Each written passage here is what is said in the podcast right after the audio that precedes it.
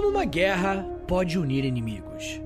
Existe uma chance de existir algo tão violento e mortal quanto a última guerra mundial?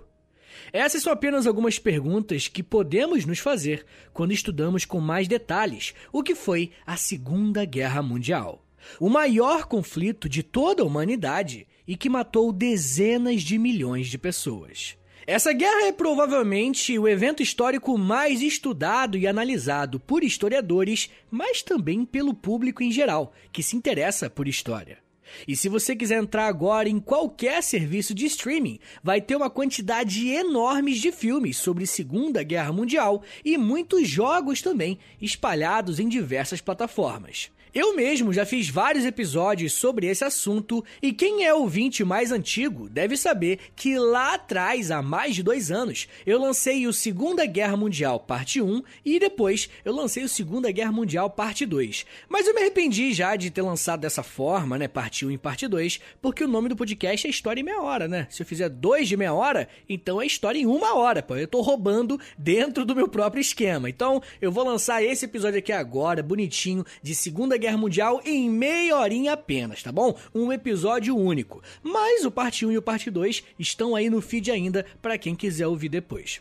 Bem, como o assunto é gigantesco, eu decidi contar a história da Segunda Guerra de ano a ano, tá ligado? Porque eu não vejo tantas abordagens assim. Eu quero, além de explicar as causas e as motivações dos personagens envolvidos, conhecer também como cada coisa aconteceu em cada momento bonitinho. Mas é claro que não dá para eu citar todos os eventos de uma guerra que durou pelo menos seis anos. Mas o meu objetivo aqui é te dar um bom panorama dos acontecimentos desse conflito que marcou a nossa história ano por ano, beleza? Mas enfim, gente. Talvez a Segunda Guerra Mundial seja um dos conflitos que todos meio que já sabiam que uma hora ou outra iria acontecer. Quando a Grande Guerra, né, a Primeira Guerra Mundial, terminou e o Tratado de Versalhes foi assinado, países como a Alemanha e a Itália se viram em uma situação completamente desfavorável e com a moral nacional bem abalada. Foi durante esse momento de crise política e econômica nesses dois países que vimos o crescimento de políticas autoritárias que já explicamos muito bem em outros episódios aqui no podcast.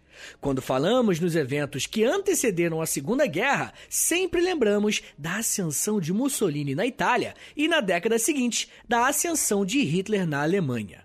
Mas não é tão comum lembrarmos da política expansionista do Império Japonês. E um dos meus objetivos aqui hoje é te mostrar que a Segunda Guerra Mundial começou, entre aspas, bem antes de 1939. E eu digo isso porque esses três países que eu citei, né, Alemanha, Itália e Japão, começaram a invadir militarmente e a ocupar territórios de outros países bem antes do início da guerra. O Japão, por exemplo, em setembro de 1931, decidiu invadir a China para tentar anexar a região da Manchúria ao Império Japonês. O Japão não só conseguiu dominar esse território chinês, como controlou até 1945. Tem um episódio aqui no feed do História Meia Hora sobre o imperialismo japonês, depois se ouve lá. Bem, alguns anos depois dessa ação do Japão, a Itália decide colocar os seus exércitos para invadir a Etiópia em outubro de 1935, um país do continente africano que tinha uma certa rivalidade com os italianos por conta de uma vitória que humilhou os europeus no início do século XIX. A ação da Itália e do Japão nesses dois países mostra como existia uma mentalidade expansionista e revanchista de alguns países em relação ao que tinha acontecido na década de 1910. Enquanto isso, politicamente, a Alemanha e a Itália assinam um pacto econômico e militar, estabelecendo a Aliança do Eixo, e pouco tempo depois, mais precisamente em 1936, o Japão ingressa nessa aliança com o Pacto Anticominterne, um acordo firmado entre esses países se comprometendo a trabalharem juntos para frearem o avanço do governo soviético de Joseph Stalin, que estava em um momento de franca expansão econômica, buscando seu expansionismo através da anexação de algumas áreas do leste europeu. Se nos primeiros anos da década de 30 a Itália, a Alemanha e o Japão tiveram ações pontuais no que se refere a alianças e invasões territoriais, a partir de 1937 vamos perceber uma aceleração nessa estratégia, quando em julho desse mesmo ano o Japão declara guerra à China, o seu maior rival no continente asiático. Para muitos pesquisadores, esse também pode ser considerado um dos marcos iniciais da Segunda Guerra Mundial, porque a partir daqui as coisas só escalaram. No ano seguinte, a Alemanha inicia sua política expansionista e incorpora a Áustria ao Estado nazista em março de 1938. A Áustria é um caso bem interessante de ser estudado com mais detalhes futuramente, porque no momento dessa anexação, a população austríaca recebeu isso com muito entusiasmo e euforia, porque a partir dali eles faziam parte do espaço vital ariano que Hitler tanto queria para sua nação. Só que quando a guerra acabou, a Áustria se colocou como uma das vítimas dos nazistas e não como um colaborador na guerra. Enfim, de qualquer forma, a invasão na Áustria ligou um sinal de alerta nos países europeus ocidentais. E nesse momento você pode se perguntar: Poxa, mas cadê as outras potências? Eles não fizeram nada esse tempo todo, ficaram vendo Hitler se expandindo, ficaram vendo o Japão se expandindo, a Itália. Rapaziada, durante todo esse crescimento de políticas autoritárias e expansionistas pela Europa e na Ásia, as potências ocidentais preferiram adotar uma estratégia de apaziguamento. A Primeira Guerra Mundial foi um evento extremamente traumático para todos os países participantes e não era interessante para ninguém começar uma nova guerra, independentemente do motivo. Mas além disso, eles também estavam adorando o fato de que esses movimentos fascistas, nazistas, estavam impedindo o crescimento do socialismo nesses países. A Itália e a Alemanha, por exemplo, já tinham movimentos socialistas comunistas bem fortes, principalmente depois da crise de 29, quando a União Soviética ganhou muita força e o capitalismo se enfraqueceu. O nazifascismo não era o que os capitalistas queriam, mas ainda assim defendia a propriedade privada, e só por isso já era melhor do que o comunismo soviético. Então é aquilo, né? Eu não gosto do Mussolini e nem do Hitler, mas eu gosto ainda menos do Stalin. Por isso eles vão deixar esses caras tocar o terror na Europa só para poder afastar ainda mais o fantasma do comunismo. Países como a França e Reino Unido, as maiores potências da Europa, se mantiveram em tentativas de resolver essas situações através da diplomacia e da política. É claro que, olhando como um todo, vemos claramente que essa foi uma política desastrada e não deu muito resultado. Mas é preciso entender o porquê que esses países escolheram essa estratégia. Essa política de apaziguamento, de certa forma, foi até permissiva com os nazistas. Por exemplo, em setembro de 1938, a Alemanha, a Itália, o Reino Unido e a França se reuniram em Munique, na Alemanha, para tratar de uma empreitada dos nazistas na Tchecoslováquia, mais precisamente na região dos Sudetos, uma área tcheca que tem origem germânica que Hitler invadiu para anexar a Alemanha. Além desse interesse identitário, a Tchecoslováquia tinha um grande arsenal militar e a invasão da Alemanha poderia representar um perigo para toda a Europa. Durante a invasão entre esses países, Reino Unido e França aceitaram a anexação dos Sudetos à Alemanha, desde que essa fosse a última investida militar expansionista dos nazistas. Foi assinado então o Acordo de Munique, que entrou para a história como um dos maiores fracassos da diplomacia europeia ocidental, que tentou a todo custo evitar uma guerra, mas o que conseguiram foi alimentar e armar o inimigo.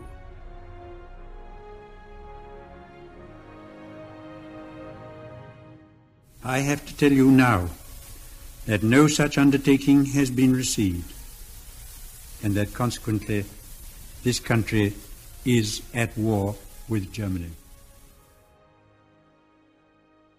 Como eu disse anteriormente, muitos historiadores afirmam que a concessão dos Sudetos para Hitler foi um erro, porque não demorou quase nada para ele descumprir o acordo e continuar a sua política expansionista.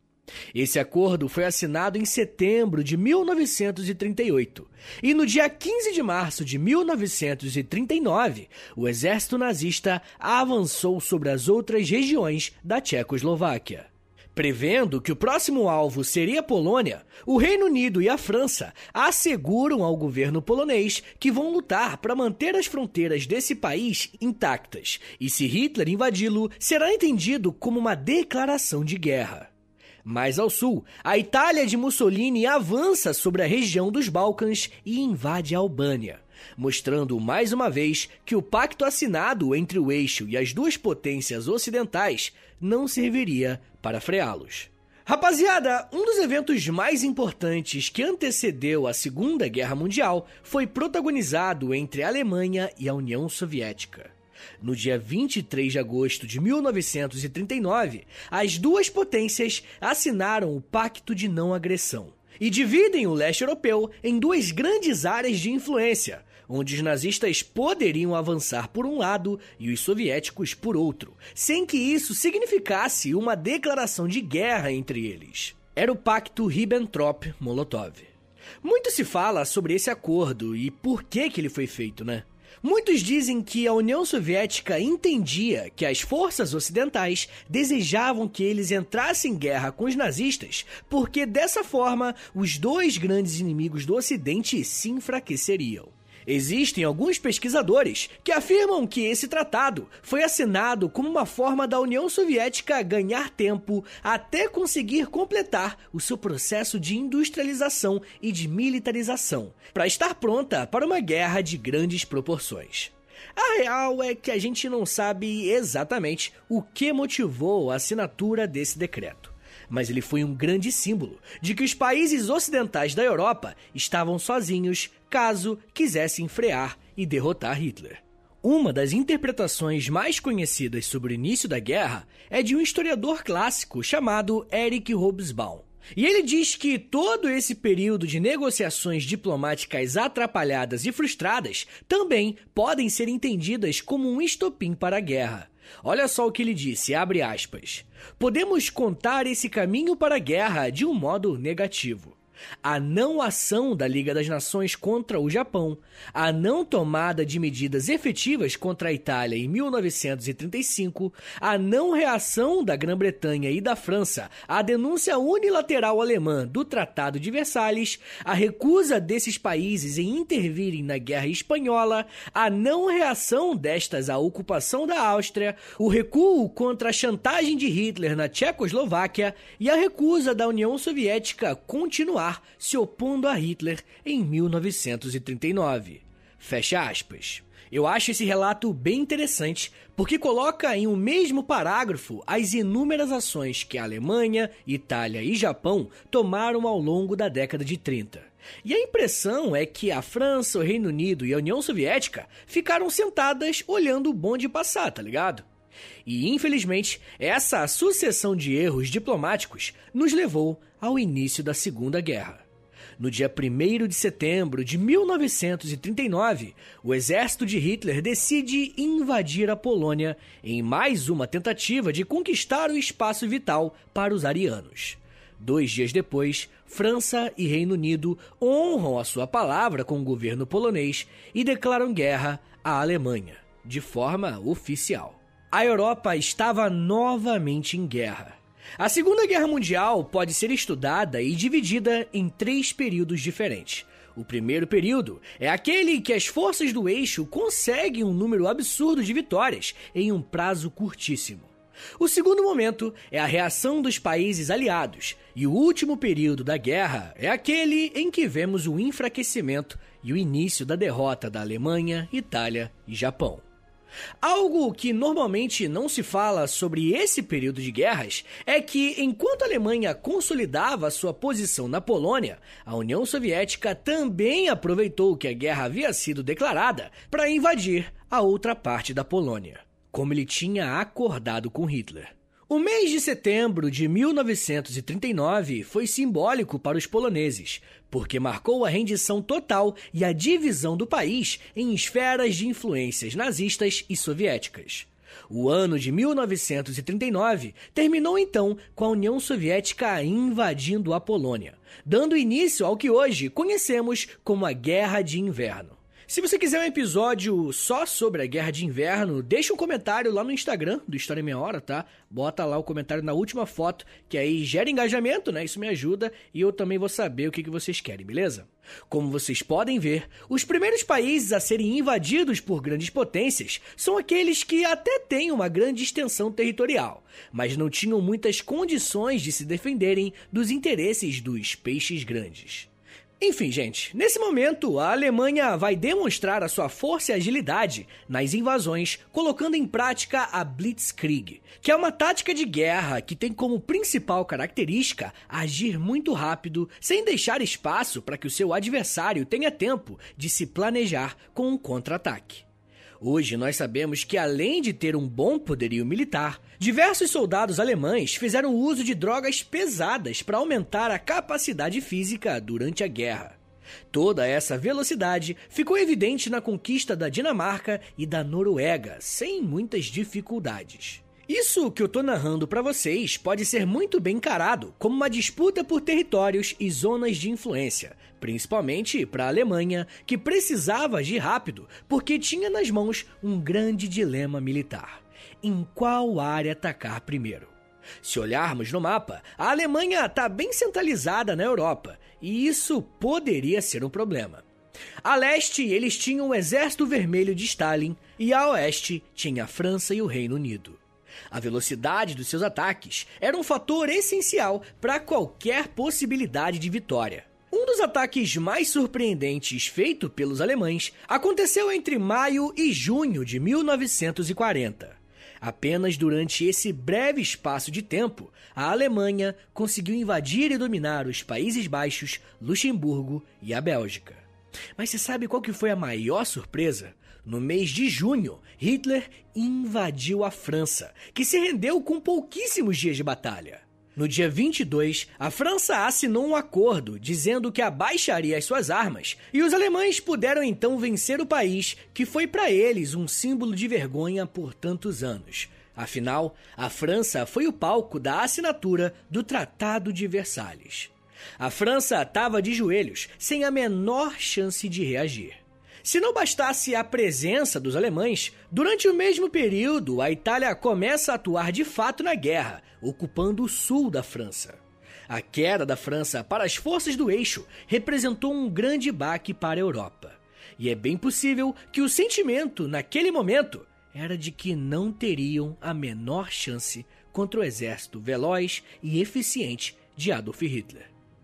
Eu ainda vou falar mais sobre os passos seguintes dessa guerra e como ela chegou ao seu fim, redefinindo toda a ordem global da política externa. Mas me dá um minutinho aí, tá, gente? Que daqui a pouco a gente volta e eu falo um pouco mais sobre reação, unidade entre inimigos, conferências e, claro, a bomba atômica. Segura aí, que é um minutinho só.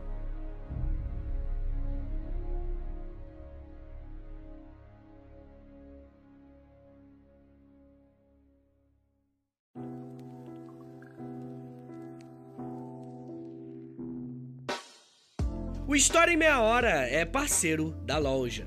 Acesse loja.com.br, é loja escrito L-O-L-J-A, e pesquise pelo História em Meia Hora. Lá você vai encontrar blusas, camisetas, regatas, moletons e muito mais produtos exclusivos do nosso podcast, tá? Só tem no História em Meia Hora e lá no site da loja. Tem uma blusa que é uma mistura do Lampião com a Kira, tem uma que é da Cadela Laika, tem uma que é o Street Fighter, só que com figuras históricas do Brasil. Gente, tem muita coisa irada por lá. Lembrando, é claro, que quando você compra um produto na loja, além de você ficar todo bonitão ou bonitona, você ajuda o História em Meia Hora a continuar de pé. Então, obrigado. Acesse agora loja.com.br e pesquise por História em Meia Hora. loja.com.br e digita na busca História em Meia Hora. Valeu, gente!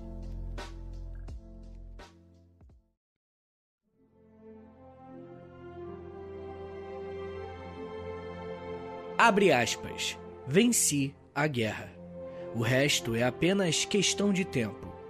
Vamos aguardar e ver como Londres vai estar daqui a dois ou três meses. Se eu não puder invadi-la, pelo menos posso destruir toda a indústria deles. Fecha aspas. Essas palavras foram ditas pelo próprio Adolf Hitler em encontros com Benito Mussolini e outros políticos italianos. Inclusive, acabou de sair um episódio sobre o Mussolini. Depois se ouve lá. E tem um sobre o Hitler também, agora que eu lembrei. Mas enfim, gente, fica bem evidente como as vitórias do eixo deram a eles uma confiança muito grande numa possível vitória final. Inclusive, o episódio dessa semana para os apoiadores vai ser justamente sobre isso. E se os nazistas tivessem vencido a guerra? Se você quiser ouvir esse e outros, entra lá no Apoia-se, apoia.se barra História Meia Hora, assina lá que você vai ter acesso a todos eles e os próximos que vão sair também. Bom, o Reino Unido seria o último inimigo europeu a ser combatido, e depois disso, o exército de Hitler poderia concentrar todas as suas forças em combater a União Soviética. Na madrugada do dia 15 de outubro de 1940, bombardeios nazistas incendiaram Londres, causando a morte de aproximadamente 6 mil pessoas até o fim do mês. O que Hitler não contava é que o Reino Unido, algum tempo antes, tinha firmado um acordo com os Estados Unidos de abastecimento de equipamentos militares para resistir a um possível avanço alemão. Percebam que, nesse momento, os Estados Unidos ainda não estão participando da guerra, pelo menos não de forma direta, mas atuaram bastante fornecendo o armamento necessário para os seus aliados. Por conta desse apoio, o Reino Unido conseguiu resistir a uma tentativa de invasão dos alemães, fazendo Hitler recuar por um breve período de tempo. Mesmo sofrendo esse pequeno atraso, o ano de 1940 ainda foi marcado por mais vitórias do que derrotas, se levarmos em conta os objetivos da Alemanha, Itália e Japão. A partir de setembro de 1940, a Itália já tinha avançado sobre a Líbia, o Egito e estava se preparando para conquistar a Grécia, controlando toda a parte sul do continente europeu e regiões do norte da África. Não podemos esquecer que, nesse meio período, a Alemanha estava colocando em prática as suas políticas em relação aos judeus e ao que era chamado de solução final. Olha só o que o historiador Martin Gilbert vai dizer em relação a isso. Outro campo estava sendo criado no outono de 1940, na Polônia, ocupada pelos alemães. Um campo de quarentena, onde poloneses eram punidos por atos de rebelião e desobediência. O campo era Auschwitz, naquele outono, em preparação ao que a SS chamou de solução final da questão judaica. Testes foram realizados em Auschwitz usando um pesticida.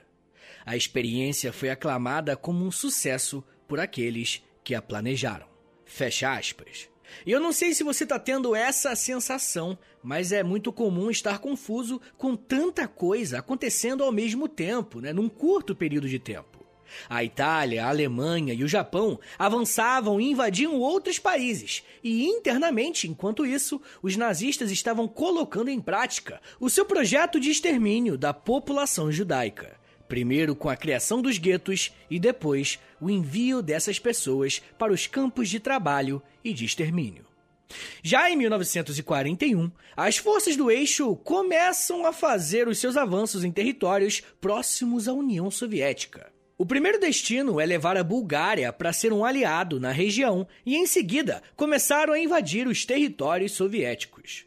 Além de derrubar o regime de Stalin, o objetivo do eixo era controlar algumas áreas estratégicas, como a região do Cáucaso, por conta do petróleo e outros ativos da natureza. E é bem comum esquecermos isso, né? Mas manter uma guerra é algo muito caro, usa muito combustível e outros recursos energéticos. Ter parcerias ou regiões que sejam produtores dessas matérias-primas é algo fundamental para a sobrevivência em uma guerra. Mas enfim, a invasão à União Soviética não aconteceu da forma que os nazistas planejaram.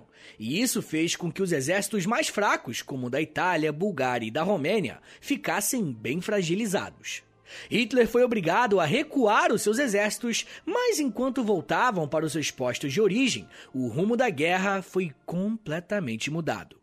No dia 7 de dezembro de 1941, 366 aviões de combate e bombardeiros japoneses atacaram navios de guerra americanos, que estavam atracados em Pearl Harbor, um porto do Havaí.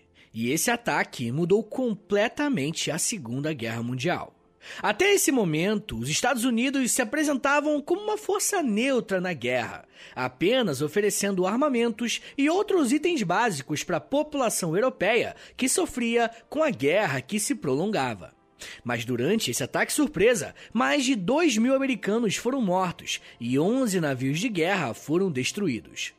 Muitas pessoas não entendem até hoje por que, que o Japão fez isso, né? Meio que do nada. Mas a real é que o Japão também tinha interesses imperialistas na Ásia, tá? E os Estados Unidos tinham algumas bases no Pacífico, fato que impedia o avanço natural das tropas japonesas pela região. Os japoneses decidiram atacar de surpresa e com força com o objetivo de enfraquecer os americanos na região.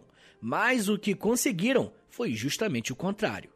No dia seguinte, o governo estadunidense declarou guerra ao Japão e, como o país asiático fazia parte do eixo, a Alemanha e a Itália declararam guerra aos Estados Unidos. E a questão, gente, é que o timing disso, rapaziada, o timing foi péssimo pro eixo. O Hitler tinha acabado de realizar um recuo porque não conseguiu entrar na União Soviética. E a Itália estava enfraquecida após algumas derrotas na Grécia, e além né, dessa tentativa de derrubar o Stalin. A entrada dos Estados Unidos na guerra significou que agora o eixo tinha que se preocupar tanto com a União Soviética, que se mantinha instável, e agora, vindo do lado do Ocidente, também os Estados Unidos provavelmente o país que mais tinha armamento militar. E diferentemente dos países europeus, os Estados Unidos não teve o seu país devastado pela guerra. Ele entrou em campo descansado, nem suado a camisa ele tinha. Bem, a partir de 1942, vamos ver uma mudança de rumos na Segunda Guerra por alguns motivos combinados. O primeiro é esse, né, que eu acabei de falar, a entrada dos Estados Unidos na guerra ao lado do Reino Unido e da União Soviética. E é inegável que a presença desse poderoso exército deu uma sobrevida aos aliados, principalmente aos países europeus que não tinham a mesma capacidade de se protegerem como a União Soviética tinha. Mas um segundo fator muito importante foi um ataque do Reino Unido em maio de 1942, à cidade de Colônia, na Alemanha. Durante toda a guerra, essa foi a primeira vez que um território alemão foi bombardeado por algum avião inimigo. Esses ataques aéreos dos ingleses durariam aproximadamente três anos, e o resultado final para a Alemanha seria uma enorme devastação e destruição de pontos importantes. No mês de junho de 1942, enquanto os Estados Unidos e o Japão lutavam no Pacífico, na Batalha de Midway, o eixo se preparou para fazer uma nova ofensiva à União Soviética. A Alemanha, a Itália, a Croácia, a Romênia e a Hungria marcharam em direção à cidade de Stalingrado para tentarem invadir o território comandado por Stalin. A cidade de Stalingrado era um importante local tanto para a União Soviética quanto para os seus inimigos. Stalingrado, na nossa língua, significa algo como cidade de Stalin. Então, dominar essa cidade era quase como um sinônimo que derrotar o próprio Stalin. Mas do outro lado, o governo soviético avisava os seus soldados que defender Stalingrado era garantir a vitória na guerra. E caso vocês queiram que eu faça um episódio só sobre essa batalha, porque tem muita coisa para falar, avisa lá no Instagram, beleza? Bom, a batalha nessa cidade começou em agosto de 1942 e só terminou em fevereiro de 1943. E podemos dizer sem medo de errar que esse foi o maior conflito de toda a guerra, talvez um dos maiores da história. A quantidade de mortos dos dois lados passa a casa de um milhão de vítimas, e isso sem entrar no mérito dos feridos. Historiadores como Anthony Beevor, ele corrobora com essa hipótese e ele afirma que essa foi a batalha mais importante da Segunda Guerra. Além de querer derrotar Stalin, Hitler precisava dominar aquela região para avançar e conquistar algumas reservas de petróleo para dar continuidade ao seu projeto de expansão. Só que o que aconteceu foi justamente o contrário. A vitória do exército soviético representou um grande baque para os nazistas e, consequentemente, para as forças do eixo. Os Estados Unidos e o Reino Unido aproveitaram esse momento para invadirem a Argélia e o Marrocos, no norte da África, e tirarem as forças francesas favoráveis aos nazistas daquela região. E o ano de 1943 pode tranquilamente ser chamado de Os Aliados Contra-Atacam, se fosse o Jorge Lucas que tivesse roteirizando a Segunda Guerra, né? E isso porque, ao longo desse ano, os Estados Unidos, o Reino Unido e a União Soviética vão entrar em diversas áreas que estavam antes sob o domínio italiano e alemão, como por exemplo a Tunísia, a Hungria e a Romênia. Talvez o maior símbolo disso seja o avanço do exército americano no sul da Itália, em julho de 1943, gerando uma crise no governo fascista que vai resultar na derrubada de Benito Mussolini, fato que eu já falei no episódio sobre ele. Nesse momento da guerra, só tinha o governo nazista e o Império Japonês que ainda estavam de pé. O Japão ainda lutava contra os americanos nas Filipinas. E um acontecimento que ocorreu em junho de 44 provavelmente seja o mais retratado em série e livro, né? E sim, eu tô falando do desembarque das forças aliadas na praia de Normandia, norte da França, ocupado pelos alemães. O chamado Dia D foi uma gigantesca operação militar que teve como objetivo reconquistar e libertar a França das mãos dos nazistas, gerando um grande problema para eles, né? Pela primeira vez, eles tiveram que dividir os seus exércitos em dois flancos, a frente ocidental e a frente oriental. E olha que doideira, isso já tinha sido um problema para os alemães na Primeira Guerra Mundial. E agora voltou a dar uma grande dor de cabeça. A França foi libertada em dezembro de 1944 e, nesse momento, o final da guerra estava mais próximo do que nunca. Quanto mais os Estados Unidos e o Reino Unido avançavam de um lado e a União Soviética avançava do outro, menos espaços para manobras Hitler possuía. A estratégia adotada pelos aliados foi muito eficaz, fazendo com que os países aliados, mesmo que menores, abandonassem os nazistas, deixando Adolf Hitler ainda mais fraco. Completamente encurralado pelos soviéticos em Berlim, Hitler então cometeu suicídio no dia 16 de abril de 1945. Nas semanas seguintes, foram feitas diversas conferências para tratar os detalhes finais da guerra. Mas, mesmo com a rendição da Alemanha, a Segunda Guerra Mundial ainda não tinha terminado oficialmente. O Japão se recusava a se render e diversas batalhas ainda foram travadas nos meses seguintes. Desde o início de fevereiro de 1945, os Estados Unidos estavam bombardeando algumas cidades estratégicas do Japão para limitar a produção industrial do país. O Japão estava lidando com batalhas contra os americanos e teve que lidar também com o exército soviético, podendo também entrar nesse conflito vindo pela Manchúria, que até o momento, inclusive, não tinha rolado nenhuma batalha entre japoneses e soviéticos. O Japão ainda estava guerreando contra os chineses na Manchúria e eles tinham mais de um milhão de soldados. A chamada Conferência de Potsdam, que reuniu os Estados Unidos, a União Soviética e o Reino Unido, decretou que os soviéticos entrariam na guerra contra os japoneses. Mas quatro dias depois do fim da conferência, acontece. Os Estados Unidos lançaram a primeira bomba nuclear da história em uma nação. Ainda sem a rendição, no dia 9 de agosto de 1945, a União Soviética de fato invade a Manchúria, que estava antes sob o domínio japonês. Mas no mesmo dia, os Estados Unidos lançam a segunda bomba atômica. Mais de 200 mil civis foram mortos num piscar de olhos. Depois de muita resistência dos soldados japoneses, a rendição oficial foi assinada no dia 2 de setembro de 1945, colocando agora oficialmente um fim a uma das guerras mais violentas e cruéis de toda a história humana. Chegava ao fim a Segunda Guerra Mundial.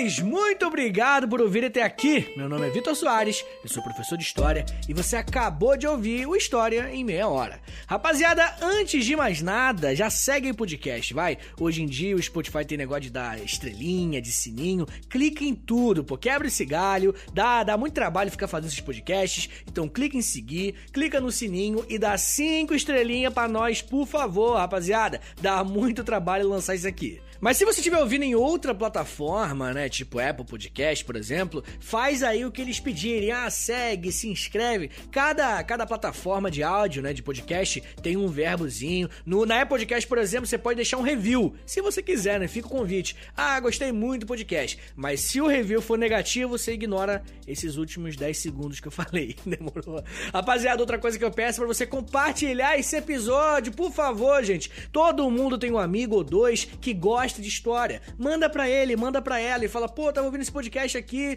e aí, pô, lembrei de você, eu sei que você gosta de história. Ouve aí também, manda esse episódio, todo mundo gosta de Segunda Guerra, é um tema clássico aí pra galera da história, tá ligado? Então manda aí, que você me ajuda muito quando faz isso. Mas uma outra forma de divulgar é postando lá nos stories do Instagram, e aí você me marca arroba História Meia Hora, ou você pode postar no Twitter também, se quiser, e aí você me marca arroba H30podcast. Mas a melhor forma de você ajudar o História Meia Hora é assinando o Apoia-se, beleza? Clica lá em apoia.se barra História Meia Hora, assina lá o nível que você puder e, pô, quando você assina você tem acesso a conteúdo exclusivo, se você for nível 2 você participa do Clube do Livro do História Meia Hora, a gente tá lendo inclusive Carl Sagan aqui nesse mês de abril, todo mês a gente muda o livro, tá ligado? E nível 3 tem conteúdo exclusivo no Instagram, enfim, entra lá que você vai entender bonitinho, mas qualquer dúvida, você pode mandar e-mail para mim em historiameiahora.gmail.com gmail.com. E esse e-mail aí, rapaziada, não é à toa que eu tô divulgando.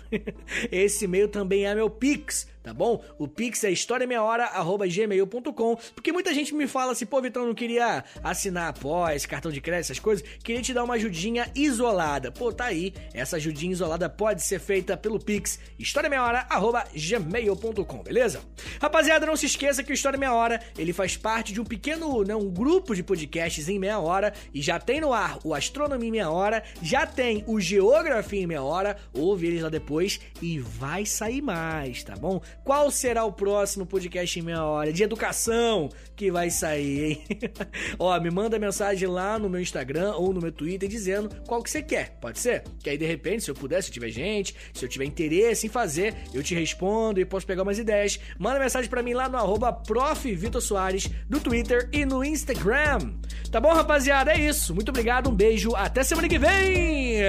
E valeu!